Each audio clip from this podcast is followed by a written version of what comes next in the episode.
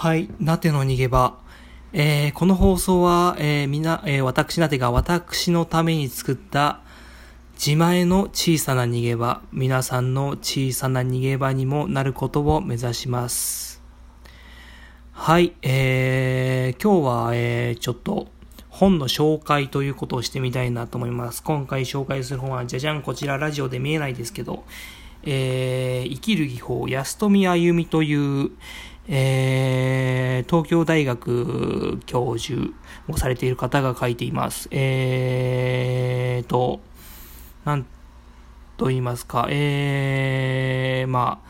えー、まあ、1年前ぐらいですか、えっ、ー、と、ちょうど、とある新党、某政党から、えー、立候補をなされて、まあ、落選したんですけど、そこでご存知になった方も多いと思います。僕もその口ですね。えー、その方の生きる技法という本を、えー、紹介していきたいと思います。えー、まあ、ズバリどんな本かってことを一言で言ってみたいと思います。まあ、もう、なんでしょう、こんな商標の紹介の仕方してる子かどうか、まあ、合ってるかどうか、僕わかんない、その、なんか、あれですけど、まあ、みんなが欲しかった、まあ、ズバリ経済の本です。まあ、安富あゆみという方は、えーえー、経済学者、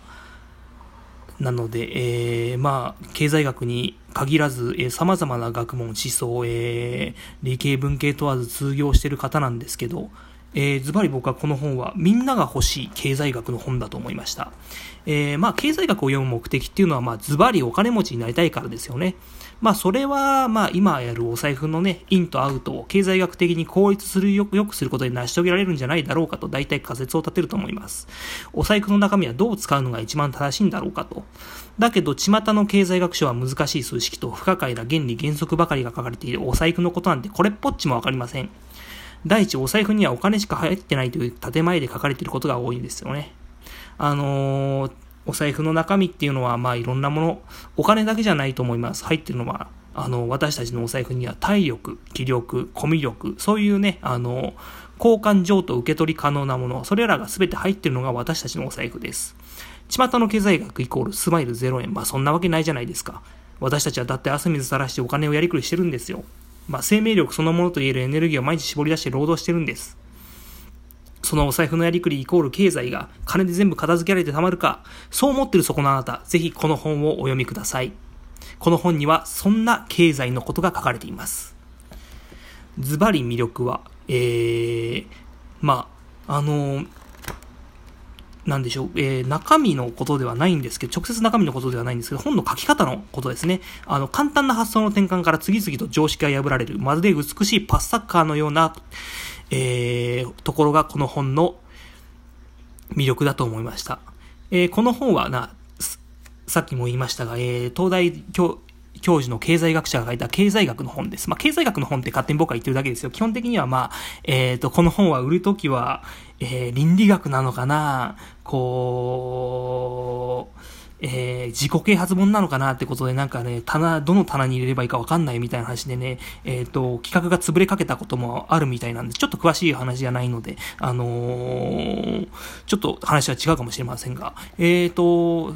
まあ、この本はね、東大教授の経済学者が書いた、え、経済学の本だと僕は思います。それも経済という大きな現象を前に私たちが具体的にどういう構えで臨めばいいのか、その構えからどんな経済が生まれるか、それが書かれた貴重な実践指南書だと思いました。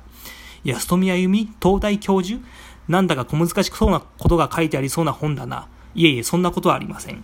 この本は小難しいことを言って読者を煙に巻く、そんな本ではありません。もっとシンプルに本当に納得できる知識から始めて、そこからなるほどと膝を打つような結論にたどり着く。この本はそんな知の醍醐味で書かれた本です。知識というボールをちゃんと受け取り、まあサッカーでいうとこのトラップですよね。ちゃんとトラップして、足元に受け取って、足元に止めて、当然導き出される発想につなげるだけで、こんなにも常識は変わるのか。まあ、そんな知の体験が味わえる。えー、この本の、えー、最初のトラップは、まあ、見事なトラップですよ。えー、まあ、一つね、最初にね、あの、定理が打ち立てられるんです。えー、定理だか定理、えっ、ー、と、命題ですね。えー、定理じゃありませんでした。命題が打ち立てられる。えー、自立とは多くの人に依存することである。それがこの本のスタートラインです。まあ、自立っていうのはね、あのー、一人で何でもかんでも全部自分一人でやることだっていう、えっ、ー、と、ことを、まあ、思い浮かぶと思いますが、そこをちょっと転換させた話ですね。えー、ただこれだけでも、まあ、確かにと思うようなフレーズですが、まあ、この本はそこでは終わりません。このちょっとした発想の転換から膝を打つようななるほどが次々と言われて、次々に別のなるほどにつながっていきます。例えば、依存する相手が減るとき、人はより従属する。誰とでも仲良くなろうとすると、誰とでも仲良く誰とも仲良くできない。自由とは選択の自由ではない。ここ驚きですね。幸福とは手に入れるものではなく感じるものである。ですが言われ、まあで、まあこういうね、フレーズがバンバン出てきます。まあでもですが言われてみればどれもこれもどこかで聞いたことがあるようなフレーズな気がしないでもないです。しかしこの本の著者、安富あゆみさんはこれらのフレーズをご本人が生きるための根本原理と名付けたたった一つの導入。自立とは、まあさっきも言いました。自立とは多くの人に依存するであるという。することであると、という原理から真っ当に思考し、一つの流れ、しかも経済とは何かに答えるような根本的、答えるような道筋で上記のフレーズを導き出します。まあ、いろんなフレーズを導き出していくってことですね。あのー、えー、書き方は、あの、すごく、えっ、ー、と、多分、あのすいません、えっ、と、まあ、昔スピノザという学者さんがいたんですが、その人のエチカという本に影響を受けてるえー、書き方だと思います。あのー、一つその確実にこれは確かって言えるその定義とか、まあ、命題を打ち立ててから、えー、そこからこう、そ、自然と、えっ、と、連想されてる、また次の定義を明らかにして、そこから論を進めて、論理展開を進めて、次々と定義を明らかにしていくっていう、そういうか、そういう書き方で書かれています。まあ、この流れ自体の安富モデルと名付けることにしましょう。この安富モデルの中に位置づけられた時、上の陳腐とも言えるフレーズたちは、なるほどと膝を打つ、磨き抜かれた真実になります。その論理展開はまるで美しいパスサッカー。厚さで言うと、そうですね、2センチにも満たないようなこの本の中にドラマチックな知の展開が含まれています。まあ、ズバリこの本を読んでどう思ったかという話に移りたいと思います。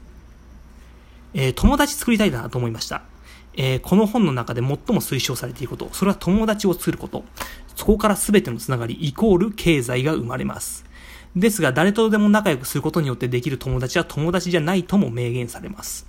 友達とは互いに人間として尊重し合う関係の、関係にある人のことである。互いに人間として尊重し合うとは、お互いの真の姿を常に探求し、勝手な像を押し付けないということです。つまり、どんな関わり合いを持って相手に対する知識や知恵が増えたとしても、まだ未知なのが友達。友達に対する特集をどこまでも終わらせ、終わらせずにどこまでも続き合うのが友達。そんな人間関係って魅力的じゃありませんかね？そんな友達に出会ってみたいと思いませんか？えー、本日の名シーン。友達だと思っていても、それは相互に利益を与え合っているだけ。これは安富あゆみさんが、えー、本の中で打ち立てられている命題の一つです。でもまあ、この、まあ、それはそうだって言葉なんですけどね、あの、改めて、まあ、この本を見返したとき、ここで、えっとちょっと僕は思いました。相互に利益を与え合うって、もしも経済で成り立っていた人としたら、とても素敵なことじゃありませんか？というか、それが、というか、それがね、あの、一番魅力的な経済だと思いませんか？だって世の中の経済学者はみんなそれが均衡という形で成り立つことを目指しているんでしょう。そんな最高の経済をだけって言ってきできつって捨てる安富あみさんの経済観は一体どんなものなんでしょう。この本を読んだだけでもその片鱗らしいものはなんとなく掴んだ気にはなりますが、それが腑に落ちるようにはこの本を読んだ後も習い続けなければなりません。えー、学びて時にこれを習う、また楽しからずや。えー、講師の言葉です。学んだことがある時ビビッときて腑に落ちる。それが学習の喜びなのかもしれません。